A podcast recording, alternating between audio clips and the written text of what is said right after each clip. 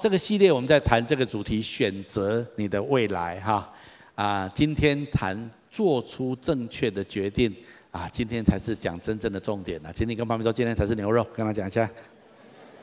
啊，前面讲都是假的，没有没有没有，前面讲的也都很重要哈。我们在铺成一些很重要的根基哈，因为你做决定之前。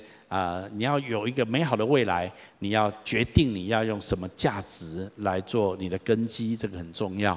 还有上个礼前两个礼拜我们提到，你的人生需要有正确的向导，你的未来才会是光明美好。还有上个礼拜我们特别提到，你要加入一个正确的团队，因为我们不可能靠自己被成全，我们的力量都是很有限。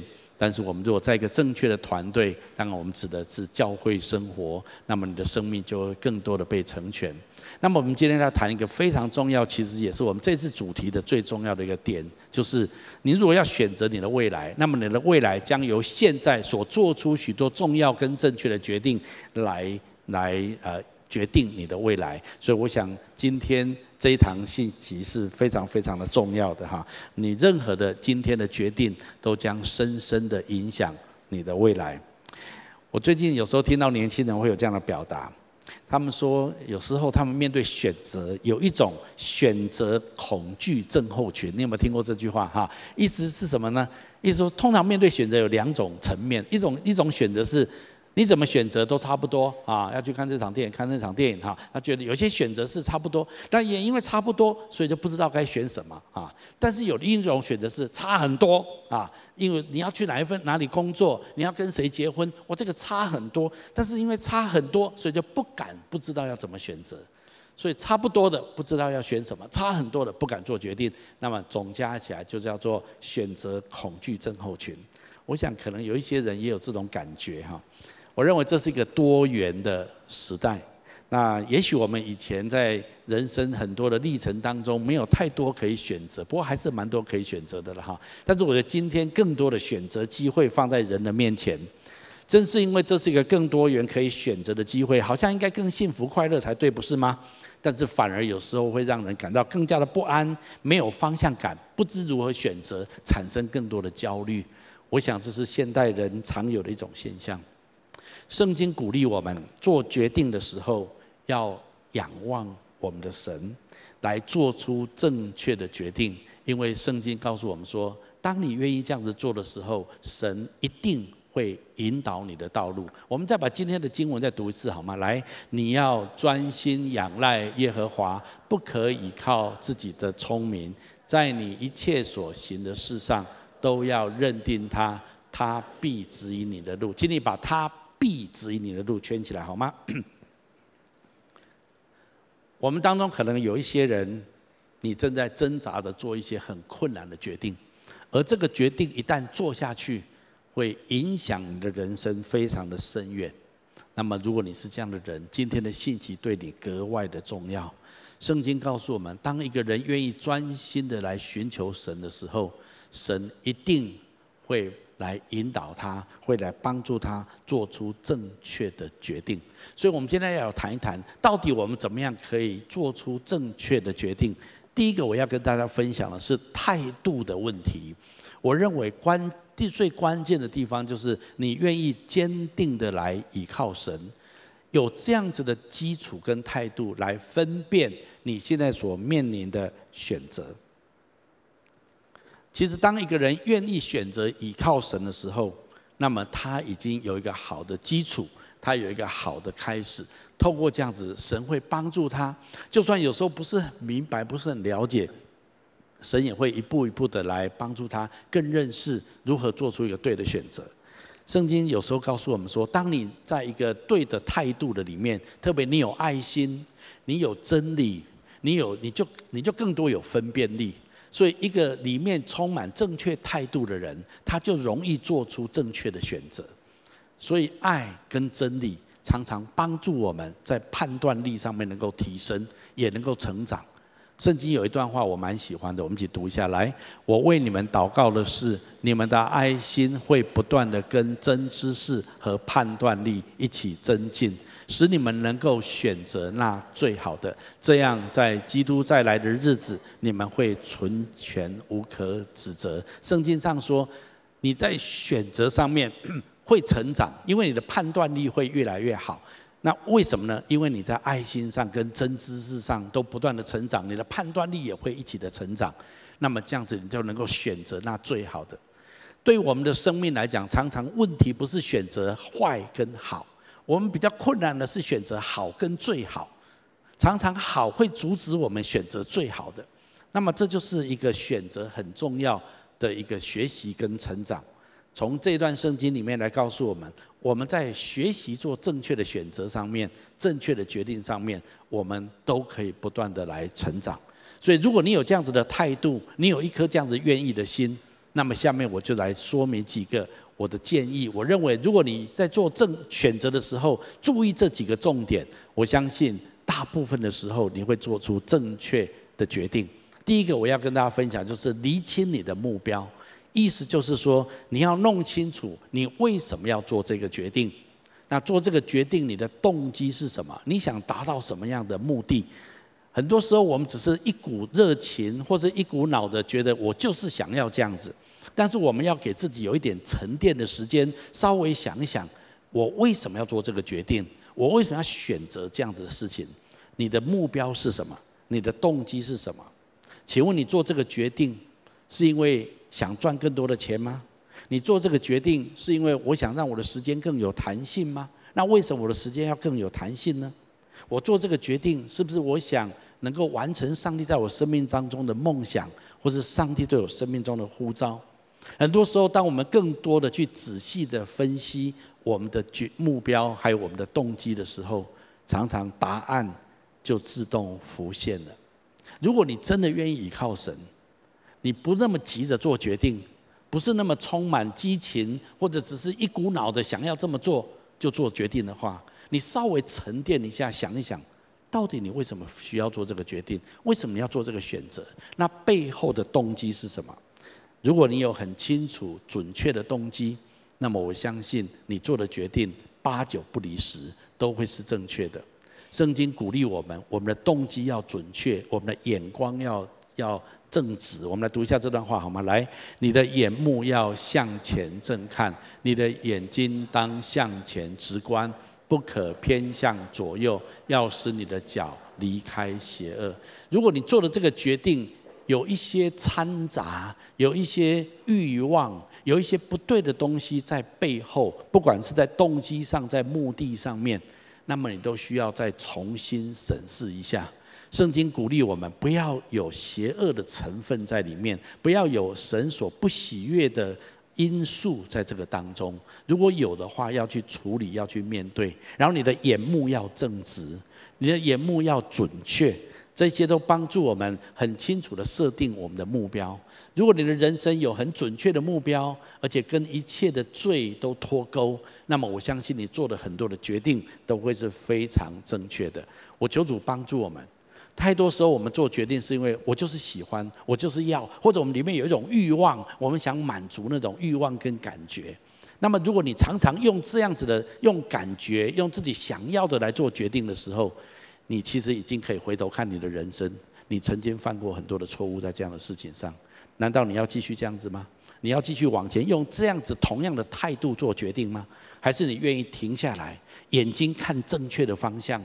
然后审视你的动机里面没有邪恶的成分在里面。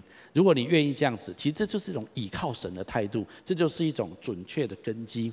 当你有这样的基础的时候，再来你要做仔细的计划。我们读一下来，精明的人都按知识行事，就是你做这个决定的时候，你要搜寻足够的资料，你要足够的呃参考的一些的一些的讯息，好让你做出准确的判断。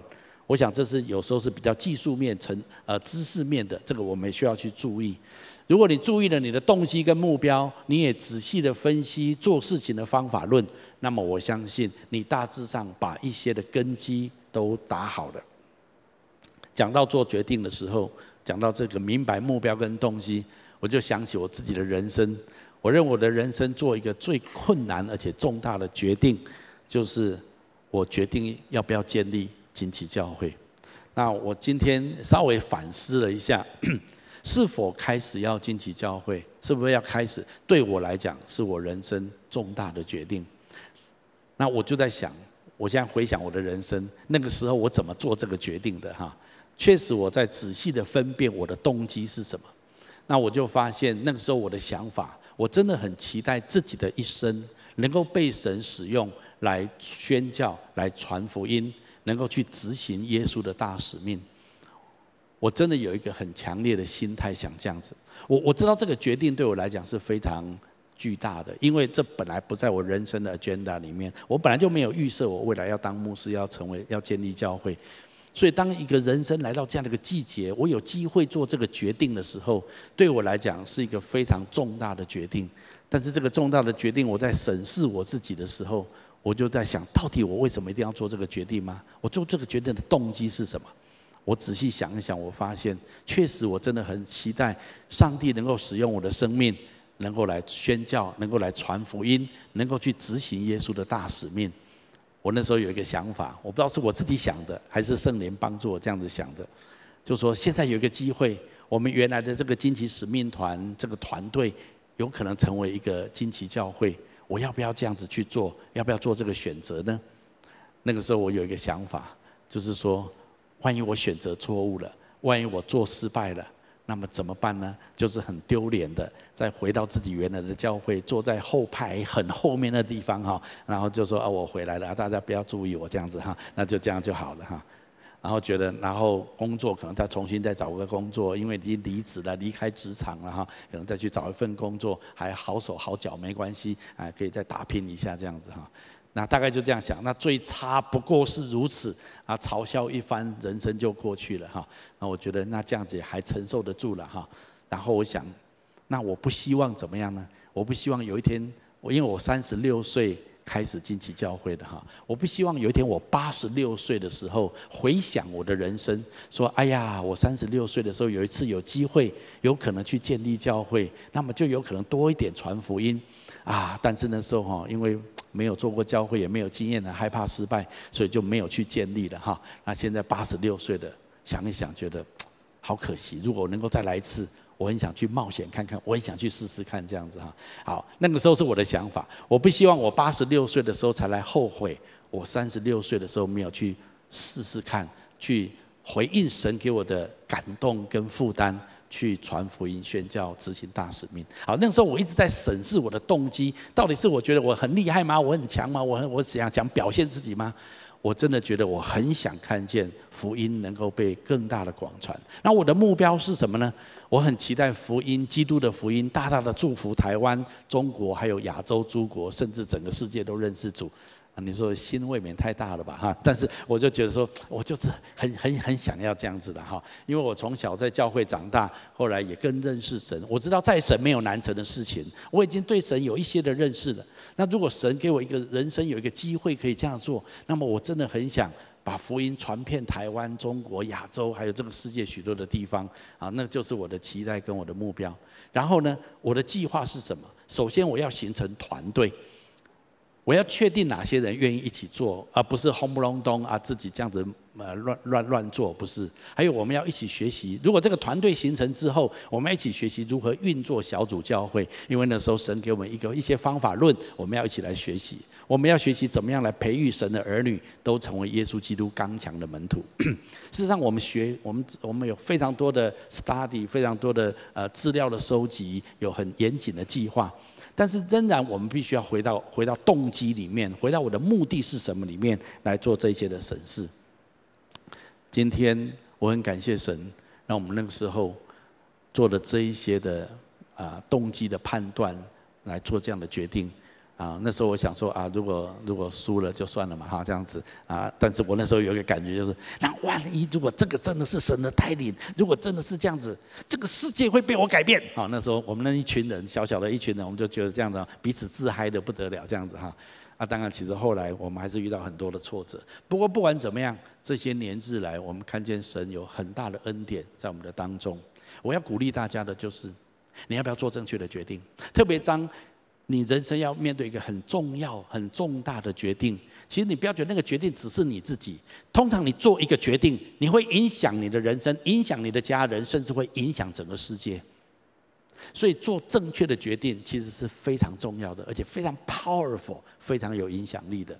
我今天要鼓励每一个人，第一件事情你要做一个呃动机跟目标的澄清，到底你是为什么动机？你的目的是什么？要来做这个决定。第二件事情，你要依循神的法则。这件事情比较复杂，但是也不是那么困难啊。意思就是说，你要知道神行事的原则。当我们越认识神，或者越认识神的话语，越认识神的法则的时候，我们做的决定会更加的正确。这就是为什么我们需要更多的来认识神的话，来更多的认识神是很重要的。神很爱我们，神有很多讯息想要让我们知道，但是如果我们对神完全的无知不了解，那么我们就很难运行在神对我们人生的带领当中。神对我们一生有美好的计划，这是我们这个系列一直在讲的。但是神要帮助你在这些做决定的过程当中，神要你更多的认识他，神要你了解他行事的法则，神要你跟他合作，一起完成上帝在你生命当中那一份最美好的计划。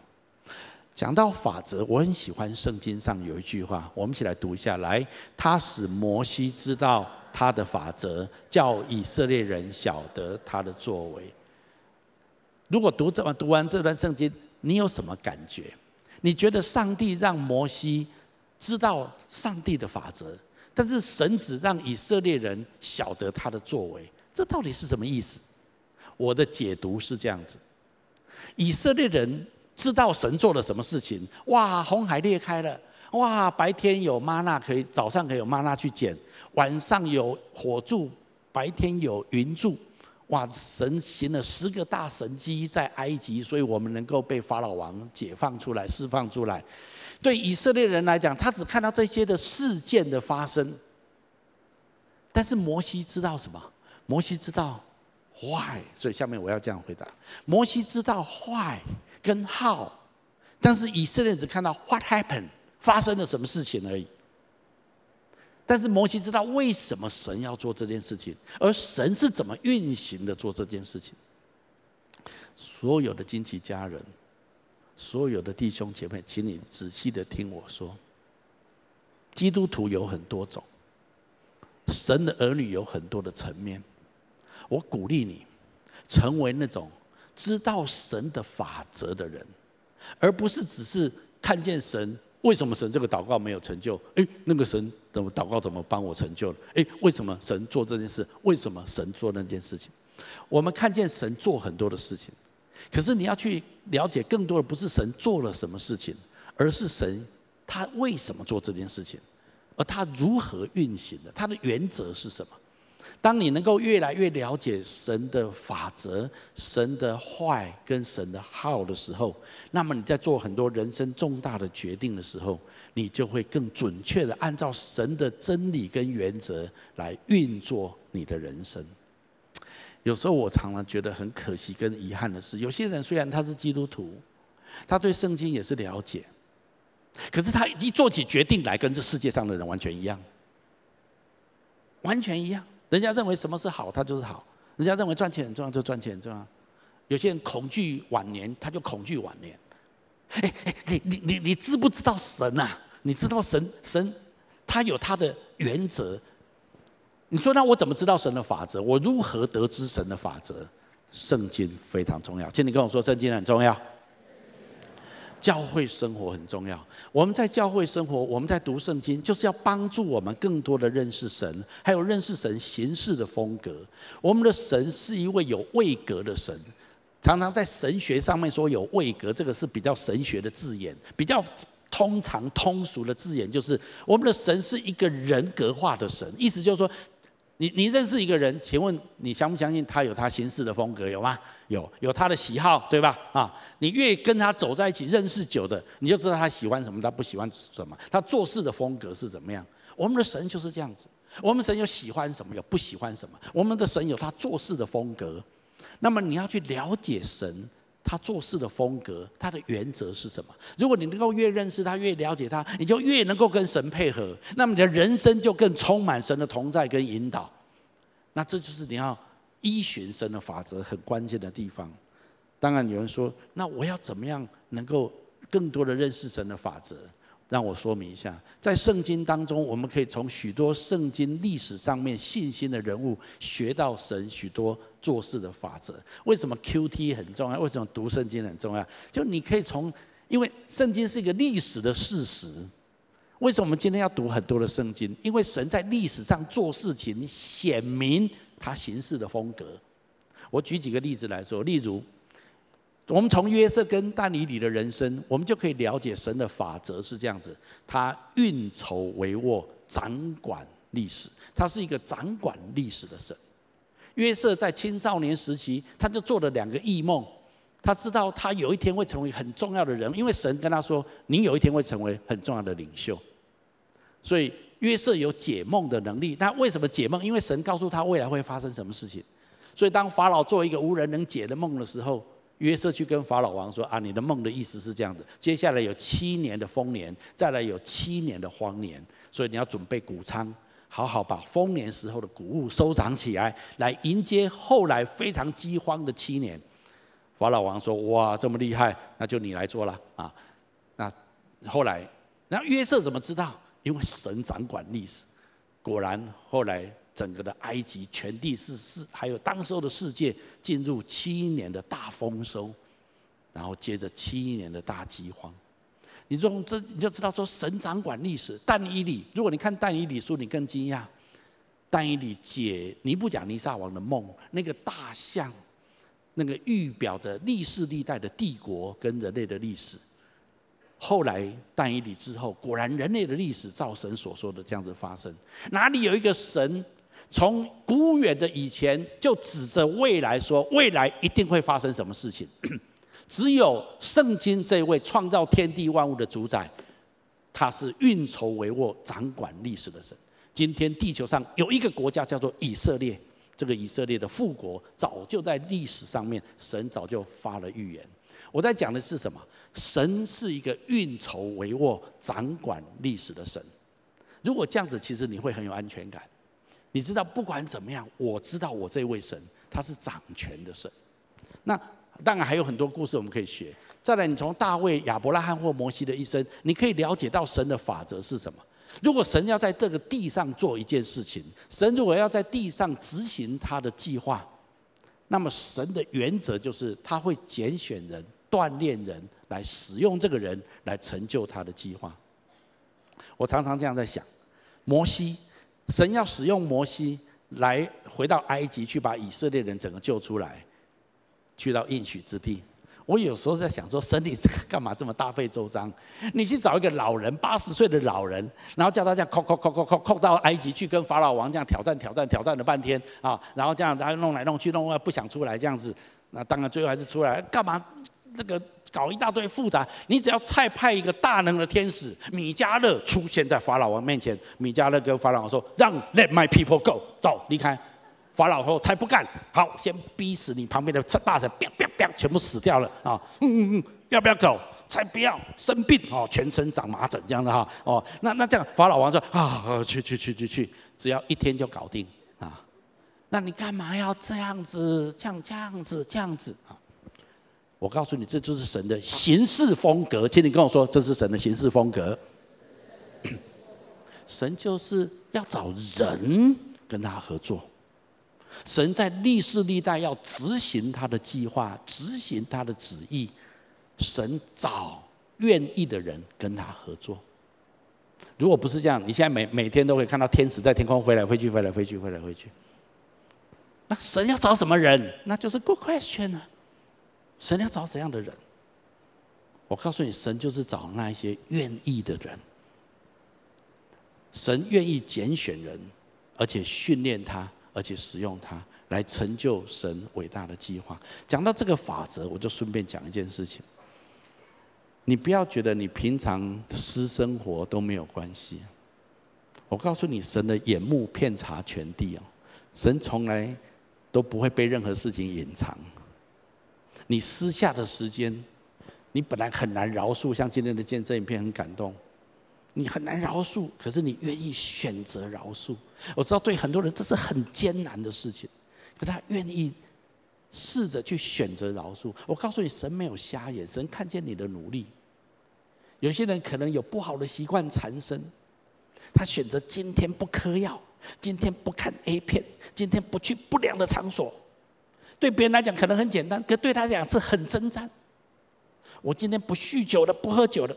我今天玩打电脑玩戏，我今天十二点就关门睡觉。哇，这伟大厉害，你了解吗？我在讲什么？神在拣选什么样的人？不是你外面我站在台上，你很厉害哦，你很风光，你很圣洁。神在拣选的都是那一些心里面挣扎的、愿意来依靠神、遵行神的话语的人。其实大卫是很有意思哈。如果你看我为什么把大卫写出来，亚伯拉罕跟大卫都是神拣选的人。大卫很有趣啊，大卫那个时候被神选为以色列的下一任的君王。如果你注意看历史的故事是这样的，那时候先知叫做撒母尔先知，以色列有一个王叫做扫罗王。那扫罗王也是神拣选的，透过撒母尔去膏立他的。可是后来扫罗王一直的违背撒母耳先知给他的提醒跟劝告，他悖逆神的命令。后来神跟撒母耳先知说：“我已经厌弃扫罗做以色列的王，所以撒母耳，你要去到伯利恒耶西的家，我要从耶西的孩子们当中高立一位成为下一任以色列的王。”当撒母耳听到神这样的指示他的时候，他立刻遵命行事，他就去到伯利恒，然后去耶西的家。其实那个时代，这是一件非常政治敏感度的事情。为什么？因为大家知道撒母耳是全国的先知，所以撒母耳去哪里，大家都很紧张，是不是要去高丽下一任的王了？可是现在的王还在，对？扫罗说：“撒母耳去哪里啊？高丽下一任的王，哪里有下一任的王？是敢这样子来杀掉那地方？所以在政治上是很敏感的。所以当撒母耳到伯利恒的时候，大全城都很紧张。撒母耳说：没事没事，来献献祭啦，吃吃饭这样子而已哈。”当然也是献祭，也是吃饭，但是还有一件很重要的事情要办啊！他就去到耶西的家，耶西当然知道撒母耳来到家一定是有好事情发生哈。然后耶撒母耳就跟耶西说：“把你的儿子通通叫出来啊！”然后耶西说：“赶快啊，老大、老二、老三，一字排开！哇，下一任的王在我们家来哈，都爽了哈。”OK，好，然后撒母耳就一个一个看，哇，这老大体格魁梧哦，雄壮哦，这非常像王的样子哈，这个应该是王。然后问神，神说：“no，不是他啊。”第二个老二，哇，眼睛炯炯有神，博士、硕士，哇，这学历非常高，哦，看起来就很聪明的样子，这应该是以色列的王。神说：“Excuse me，不是他啊。”那第三不是，第四不是，第五不是，第六不是啊，都不是。撒母耳第一次人生感到很困惑，我从来没有听错神的声音，为什么这一些都不是？难道我去错家了吗？他就问耶西说：“耶西，你的儿子通通在这里了吗？”耶西说：“啊，还有一个啦，啊，可是啊，还小孩子啊，小孩子。”一撒母耳说什么小孩子？叫他回来，他不回来，我们不吃饭啊。所以这个耶西赶快啊，把那个小大卫叫回来，那是幺儿，幺儿在外面放羊的孩子，就这样子哈。然后圣经记载。大卫这样跑回来，脸脸红彤彤的哈，一进到家里面，我在喘的时候哈，圣灵就跟撒母耳说：“就是这个孩子，起来膏他。”然后撒母耳就把膏油膏在大卫身上。如果你仔细看圣经，那个时候圣经补了一句话，这句话很重要。请你跟妈妈说，这句话很重要。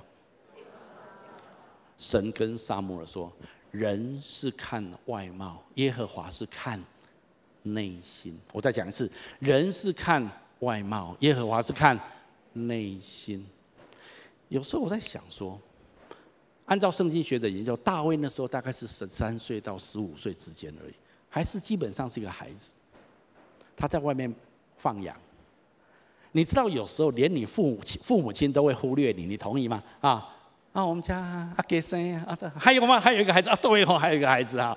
有时候叫名字叫要要叫，就就叫不到你的名字，都叫哥哥的名字，你知道吗？哈，有时候这很挫折。我在家里面，我到底有没有存在啊？哈，我告诉你，就算你的父母亲忽略你，神不会忽略你，阿们吗？你知道为什么？我常在想说，为什么选神选大卫？我自己常常在想，那个时代在伯利恒的郊区，在放羊的孩子到底有多少人？答案是成千上万。那为什么成千上万的牧童，神只拣选大卫？Why？Good question，请你跟他们跟他们说，你要问对问题，很重要。你要问对，为什么？因为神的眼睛没有瞎。我告诉你，神是眼睛很明亮。你如果仔细看圣经后来的记载，还有诗篇有非常多大卫的诗。你就可以了解他在青少年是在儿童的时候，他常常在外面放羊，他一个人就要管理那么多的羊，有时候需要在旷野过夜，在那个时代是这样子。可是圣经记载，大卫常常在外面放羊，就看到神所创造的天地万物那么的美好，他就用诗歌赞美神。他看到晚上的星空是这么的灿烂。他在那地方敬拜神，哎，他会弹乐器呢。到底弹什么乐器我不知道啊，叮叮叮啊什么之类的哈。你怎么知道他会弹乐器？因为后来你知道扫罗被邪灵搅扰的时候，扫罗说找一个人来弹乐器给我听，让我可以呃轻松一点。他们就找大卫，显然大卫的音乐很强。请你跟他说大卫的音乐很强。所以你知道大卫后来建立大卫的会幕的时候，人类第一个 Seven Eleven 在那地方啊。大卫二十四小时轮班敬拜神，所以你知道大卫的心是怎么样？虽然他在外面牧童，在在放羊，可是他的心对神充满敬畏，他的心充满对神的赞美，他的心常常在那地方作诗赞美神，这是一件事情。还有呢，大卫常做什么？大卫常常练功练甩石子，你知道吗？那个野兽来了，呃，什么熊熊来了，唰唰唰，哇哇哇哇哇就逃掉哈。他保护他的羊，所以他武功练得很高强。所以，当耶歌利亚出来叫战的时候，没有人敢出去面对歌利亚。大卫说：“开玩笑，他怎么可以骂以色列人的军队？我出来啊！我青少年了，你出来什么啊？”但是，因为他常常打败过野兽，打败过那一些很凶狠的动物，为了保护他的羊，所以大卫平常在做什么？我的问题是：神为什么在千万人当中拣选大卫？因为人看不见他，连他父亲都不知道他在搞什么的时候，他心里面在敬拜神。他常常就在练习，练他的武功。请问你平常在干嘛？哎，来金旗教会，教会人那么多，修哥都没有看见。其实我很厉害啊，呃，修哥应该注意到我。你不需要被牧师注意到，神没有忽略你，阿们吗？我告诉你，我们的神没有瞎眼，我们的神，我们的神睁眼看，侧耳听。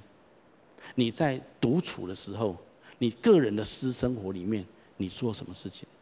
如果你很坚定的，主，我要过圣洁的生活，主，你帮助我脱离我一切的软弱，主，帮助我认真的寻求你，帮助我做这个决定，让我知道怎么样做是你所喜悦的决定。如果你有这种心，神没有瞎一眼，我跟你讲，神知道你的心，神就一定会来帮助你。我今天要鼓励说的，这就是神的法则。神拣选、锻炼，并且使用人来成就他的计划。神在你身上当中有许多的计划。有一天我们到天上，我们不能够神说：“神啊，那那金旗教会人那么多，啊，修哥都没有看到我啊，我的曲目都不知道我，我那很厉害呢，啊，他们都没有用我。”我告诉你，没有办法跟神这样讲。神有，当然神有他的季节，他的时候。可是如果你认真的愿意，你了解神的法则，神可以从千万人当中 pick you。拣选你去做神要你做的事情，而且神给你很多的资源来帮助你成功。这就是我们的神。你要知道他行事的风格，这就是他做事的法则。如果你这样子认识神，你就不怕你是八十亿人口分之一，我只是七八十亿人类之一，我能够做什么？你管，神就有办法在八十亿人口里面。去找到你这一个人，然后肖祥修在这里啊。我们的神很厉害，这就是神的法则。从圣经中不同的人物他们生命的历程，我们可以学习许多神的法则。在圣经的旧约的箴言，还有新约的福音书，还有保罗书信，这里里面有很多很实际的教导，很务实的来显明神的法则。我随便举几个例子来说，例如新约圣经告诉我们信心法则，神选择用信心来跟我们建立关系。有一些宗教说你要做好事，你要捐献很多，啊，你要品格很好，你要很有爱心，你才能够跟神建立关系。圣经说，那不是那些很好，但最重要的不是这样。圣经说你们因信怎么样被神称义，就说你怎么样跟这位神建立关系？不是你把自己修好了、练好了、罪都没有了，奉献很多钱、很有爱心的，神说好，那你可以来。不是，神说你只要说主啊，我愿意相信，你要来来来来来抱起来，就亲啊。这就是我们的神，你要了解这是神的法则。所以任何一个人说他我愿意试着相信神，神就接纳他。阿门吗？没有门门槛槛的一大堆东西。圣经告诉我们施予的法则。圣经说施比受怎么样更为有福？你相信吗？如果有些人说，你知道有些人心里面过着很贫穷的生活，他不一定没有钱，你相信吗？啊，有些很有钱的人很吝啬，通常很慷慨的人不见得很有钱。关键就是你愿意分享，愿意给，来祝福自己的生命，也祝福别人的生命。圣经说，施比受更为有福。祷告的法则，祷告是一个奥秘。神为什么要你祷告，要我祷告？因为神要邀请你参与他的计划，所以神要你跟向他祷告。神要把你心中想要的跟神说，那么神做事情，你才会把感谢归给神。透过祷告，神在跟我们互动，所以神设立祷告的法则。让我们可以参与神的工作，中心的法则。中心的法则是什么？你在现在的事情上面认真的做好，就会有下一个门为你开。你在这一个阶段当中，把你的责任都尽到，那么下一个阶段的产业跟荣耀，神就向你显明。如果你现在没有做好，你很难往下一个阶段去。所以圣经说，在小事上忠心的，神就给你更大的事。阿门吗？啊，所以这些都是神的法则。舍己法则，你要放下自己，你才能够成就自己。失去生命的将得着生命。一粒麦子不落在地里死了，人就是一粒；若死了，就结出许多子粒。我要再写，我可以再写一百个法则给你，可以吗？啊，我只是在说，你如果越认识神，越了解这一些圣经的法则，用这些法则来运作你的决定的时候，那么你许多的决定将是正确的决定。神鼓励我们。要有这样子的认识，对神的认识，我们才能够做出正确的选择。求主帮助我们，这些法则都是非常非常的关重关键啊！很多人都以为这个世界认为对的就是对，大家都说好的就是好。我们读一下这句话，来，有一条路，人以为正，至终成为死亡之路。圣经告诉我们要很小心，你不要跟随这世界上的声音，大家都对的事情。你就去做。如果你一辈子都跟随大家都认为对的事情去做，结局就是死路一条。圣经提醒你，那到底我的标准在哪里？那我要依循什么？圣经说你要依循神的话。我很喜欢下面这处圣经节，来，你的话是我脚前的灯，是我路上的光。所以为什么认识神的法则，认识神的话语，对我们做决定是那么的重要？这样子，我们人生许多道路的选择，神就会引导我们，我们就知道该如何做判断。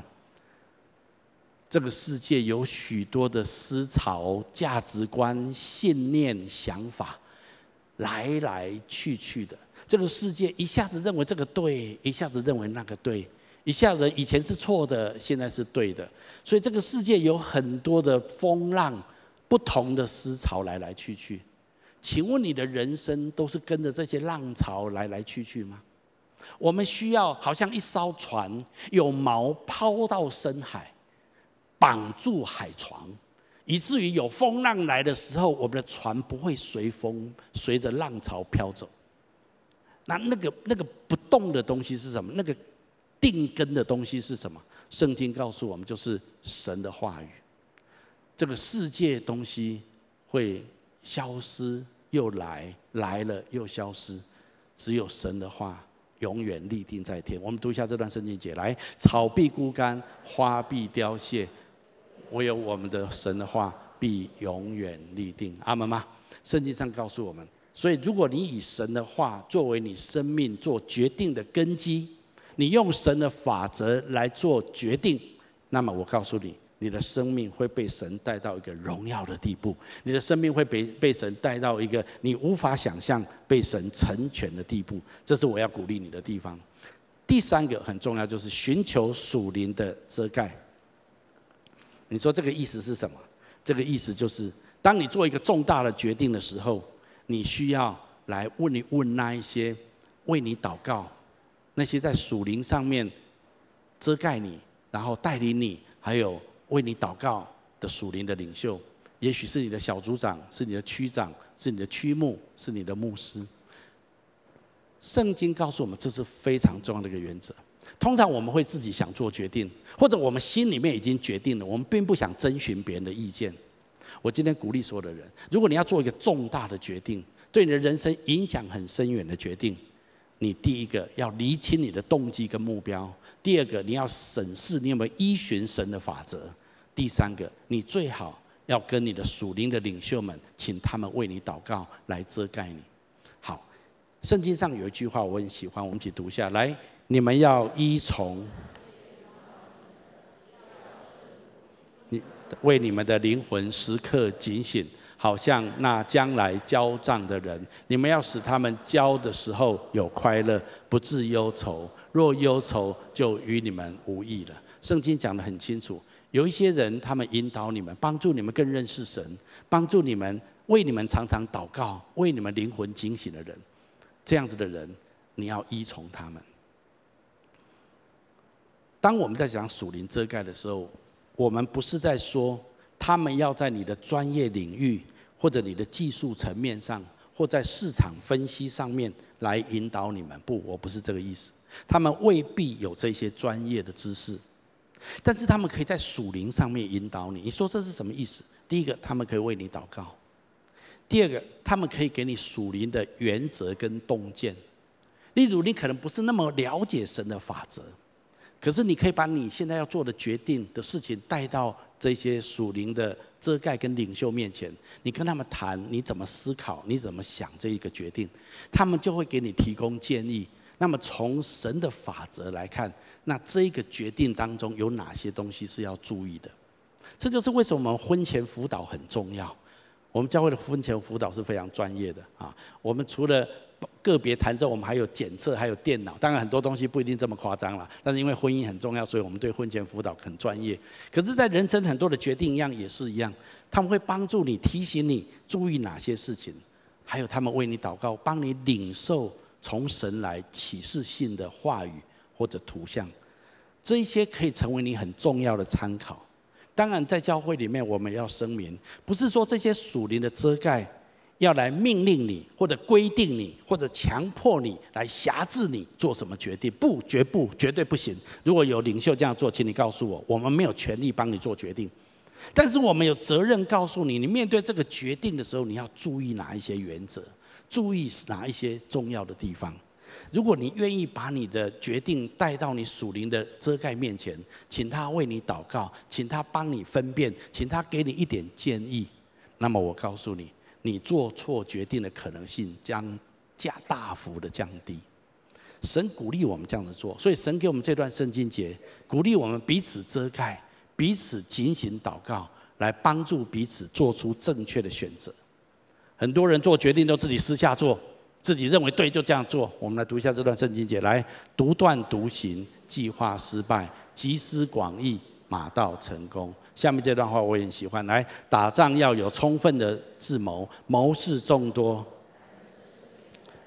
今天你愿不愿意去征询一下你的决定？通常这个很需要谦卑，但是其实谦卑就是一种智慧的表现。我们都知道一个铜板有两面，让我告诉你，智慧的另外一面就是谦卑。太多时候，我们都已经想完了，我们都已经决定了，我们都认定了，这样就这样就就都对了。我们并不想去请我们的属灵的遮盖、属灵的领袖为我们祷告，帮我们分辨一下。那我今天鼓励你，也挑战你。他们不是要来辖制你，他们也不是要帮你做决定，他们只是提出一些属灵的原则给你参考，然后你自己最后做决定。我相信，如果这一些东西你都顾虑到了，你都参考进去了，那么你做的决定。将更有效地做出正确的决定。好，如果你这些都做到了，你有清厘清你的目标跟动机，你也依循神的法则，你也有属灵的遮盖来做一些决定。那当你勇敢地做出正确的决定之后，下面这个目标我给你，那么你就要勇敢地信靠神，去落实所做出的决定。为什么我要写这个标题？因为我发现有很多人。他们经过很认真的寻求过程，他们很勇敢的做一个决定了。好，这个决定是对的，但是决定做下去之后，开始充满许多的惧怕。哎呦，这样对吗？哎呦，我会不会太天真了？嗯，这样子怎么行？哎呦，我这样会有钱吗？哦，这样子我怎么办？怎么办？怎么办？怎么办？彼得很勇敢的做一个决定。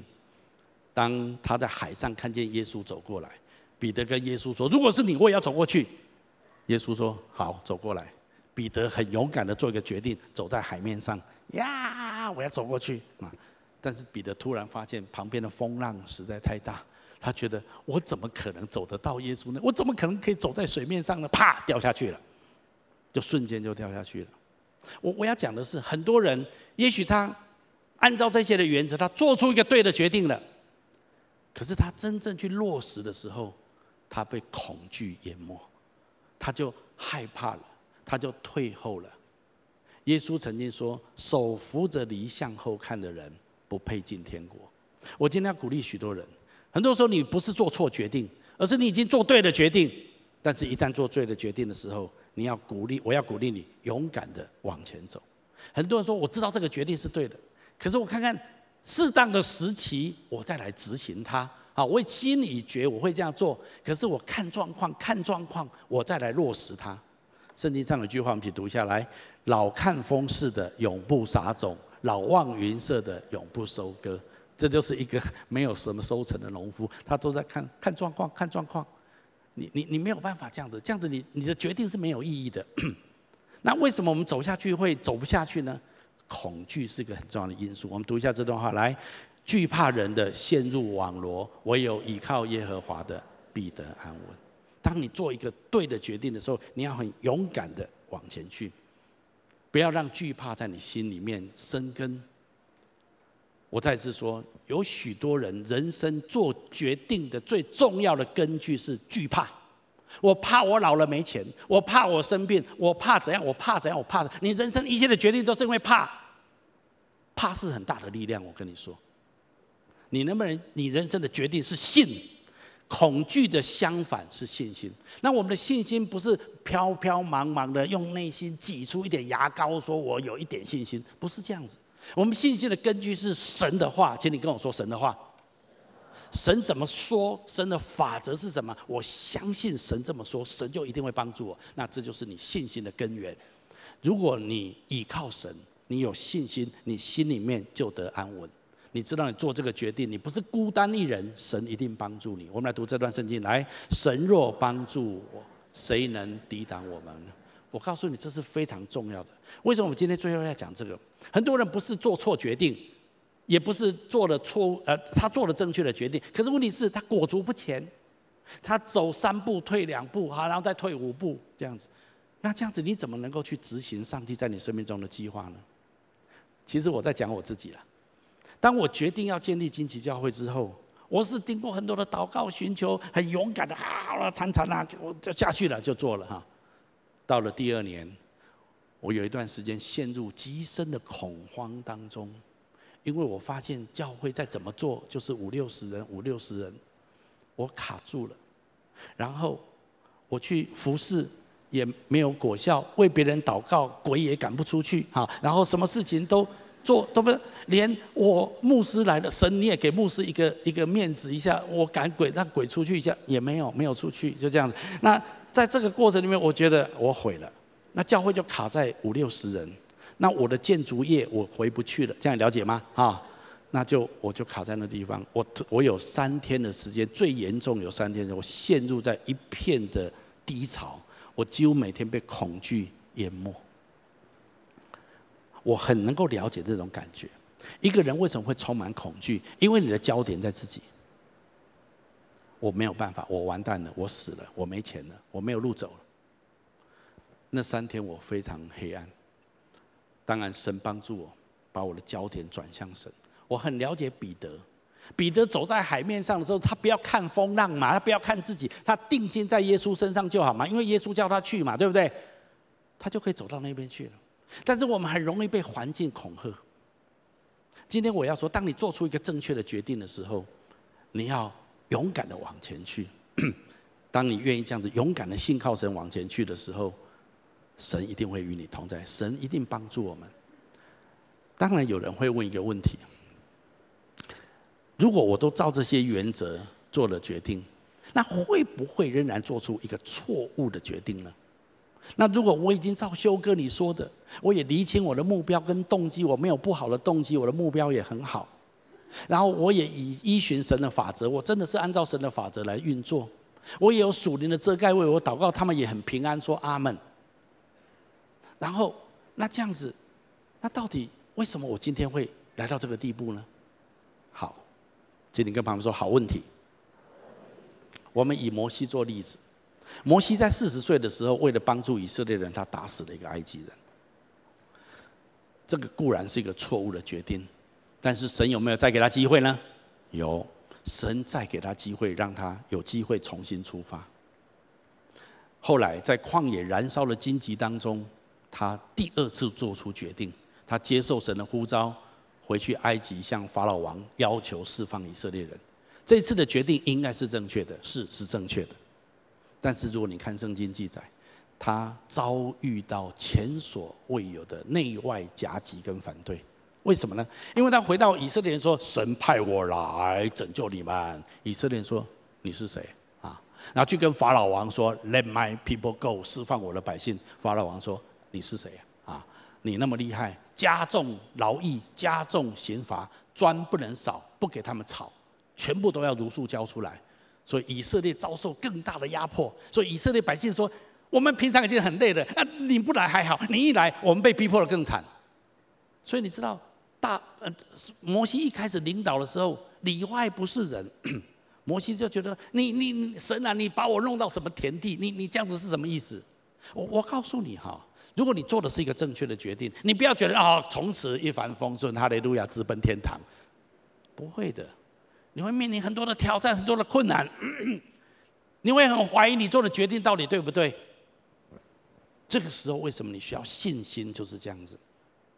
我今天要鼓励所有的人，摩西没有因为这样倒下来。如果我们认真的回应，按着神的法则来做决定，就看是，就算看起来好像错了，神仍然有恩典把我们带入正路当中，我们也因此会学习成长很多。阿门吗？新约还有一个人叫做马可，马可这个人很有意思。马可他本来跟着保罗跟巴拉巴参加第一次的宣教旅行，可是他走到一半，他实在是吓到了，吓坏了，他就跟他们说：“不要不要不要，我不去了，我回家了。”所以他就回去了。所以当保罗跟巴拉巴要进行第二次的宣教旅行的时候，巴拉巴要带着保马可，保罗说：“不行，我不要马可跟。”因为这是个胆小鬼，他不能，他我们的团队里面不可以有这么没有信心的人，所以他就拒绝他的参与。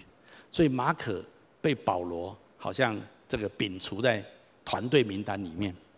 看起来马可他做错一个决定，但是如果你看新约圣经到最后，保罗的书信里面的晚年，他说：“请你把马可带来，马可对我在宣教传福音上有极大的帮助。”换句话说，保罗在他的晚年非常认可马可。显然，马可他有没有改变？他改变了，而且他还写了一本书，叫做《马可福音》。你知道，这就是神神没神总会给我们机会的，神会再一次的给我们给我们机会，让我们可以可以做出正确的决定。有时候，就算你用对的态度做了决定，如果就算他是错的，神仍然有办法帮你带回来。我今天要鼓励所有的人，神为我们预备的环境是不管。你怎么走都不会偏差，你知道吗？哪里有这种事情？我很喜欢这段圣经，我们一起读一下来。在那里必有一条大道，称为圣路，污秽人不得经过，必专为属民行走。行路的人虽然愚昧，也不致失迷。哦，我好喜欢最后这句话，就是行路人很笨啊，我很笨啊，啊，常常做错决定啊，啊，公公这样子啊，可是也不致失迷。关键在哪里？关键在有一颗愿意的心。有一颗我愿意倚靠神、仰望神的心。我今天告诉所有的人，我真的把把这个系列真正核心答案讲出来。你怎么选择你的未来？你知道吗？当然有很多原则，你要去摸索、去了解、去成长、去学习。可是一个最核心的地方就是，我向着神一直有一颗愿意的心。主，我不懂，你教我。主，我不知道，你指教我。我我我我我笨，主你你引导我。圣经说，就算愚昧，你也不至于失迷。所以回到今天的主题经文，关键在专心仰望。如果一个人专心仰望耶和华，那么神必要引导他的道路。不管这个道路短期看起来好像做错了决定，好像做对决定，或者怎么样，来来去去，心中有很多的疑惑。但是如果你的心愿意继续的专心仰赖神，神至终必把你带到神为你预备最荣耀的未来，你生命最美好的计划里面。我们一起来祷告。阿爸父神，我奉你名祝福每一位亲爱的来宾、朋友、弟兄姐妹。主帮助我们活在你为我们所预备最美好的人生计划里面，让我们选择一个荣耀的未来，选择一个完成你创造我们最美好的命定的那个未来。主帮助我们做出正确的决定。我要请大家继续把眼睛闭着。在我预备这篇信息的时候，我觉得有一些的感动在我心中，容许我用一些话来鼓励我们当中一些人。我觉得我们当中有人，不管在现场或分堂点，你过去曾经做出一个错误的决定，这个错误的决定让你自己，还有让你旁边的人受到很大的亏损跟伤害。你常常觉得，要是你人生有机会再来一次，你一定不会这样子做，你是感到非常的后悔。我今天要跟这样的人说，我相信神有话。要跟这样的人说：“我的孩子，回到我的面前来。你可以带着悔改、认罪的心回到我的面前来。神说：我必要帮助你，我必要扶持你。当你有一颗愿意依赖的心的时候，神说：我要使万事都互相效力。我要让那个你做错的那个决定。”我要给你一个回转的机会，我要使用那个错误来成为你人生未来的祝福。所以我今天要鼓励这样的人，不要被那个错误就永远把你绑死，好像你就挫折，你就放弃你自己。神说你不要这样做，神说我必引导你，我必带领你，我必要翻转你的生命。这是第一个我要鼓励你的地方。第二种人，在我们当中有人，你目前正在做，正要做一个非常重大的决定，这个决定会影响你的人生，也会影响很多人，而且这个决定非常紧迫，不能够让你等很久、拖很久，所以对你来讲，你感到非常的焦虑，你不知道该如何来面对这个重大的决定。今天我觉得神有话要跟你说。神说：“我的孩子，最重要的不是要明白到底选择左或选择右，选择 A 或选择 B。重要的不是去知道那个答案是什么。我觉得今天神要提醒你，最重要的就是你有没有一颗专心仰赖耶和华的心。我觉得今天神鼓励你，也许你还对很多的决定感到模糊，可是你今天心里面调好你的态度。”你跟神说：“神啊，我真的不知道答案是什么，主，但是我要专心仰赖你，求你帮助我。我相信这样子，神就喜悦，神就要祝福。然后你按照你心中最大的平安，你认为最合乎神心意的法则跟原则去做一个决定。神说，就算你做错了决定，神仍然要祝福你，因为你的心是对的，因为你愿意依赖神。神说，他必要指引你的道路。”我要请每个人继续把眼睛闭着，在我们当中可能有人你还不是基督徒，或者你还不太认识这位神。我很高兴你今天来到这里，听到这篇的信息。可能你人生也有很多的决定，你过去做的很遗憾，觉得很后悔。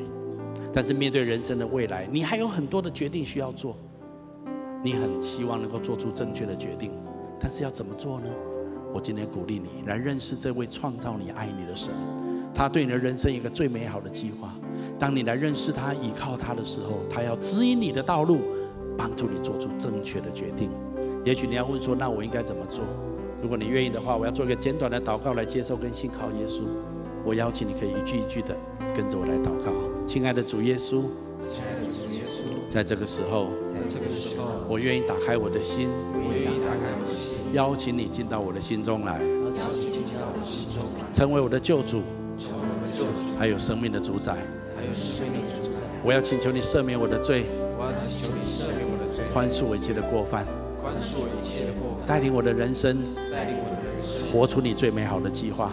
活出你最美好的计划。我这样子祷告，这样子祷告，是奉耶稣基督的名，是奉耶稣基督的名。阿门。如果你刚刚跟我做这祷告，我要非常恭喜你，我鼓励你继续来到教会，更多来认识这位爱你、创造你的神。好吧，我们从座位上面站起来，我们用这首歌来回应今天的信息。全人献上，当作活祭，